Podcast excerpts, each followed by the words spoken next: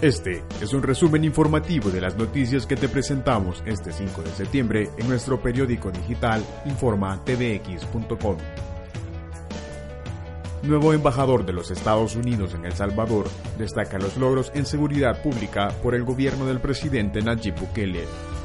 Banco Centroamericano de Integración Económica aprueba préstamo para fase 2 del Plan Control Territorial. Ministerio de Trabajo ofrece 10.000 plazas en el primer encuentro para el empleo. Inicia la construcción del complejo habitacional para familias de la comunidad del Espino. Cambio Democrático iniciará el proceso de recolección de firmas para inscribirse como partido político. Gobierno de El Salvador construirá el proyecto El Cubo en San Juan Opico. Elecciones internas de Ghana serán con planilla única para evitar división según el diputado Guadalupe Vázquez. Noticias de El Salvador y el mundo las encuentras en informatvx.com.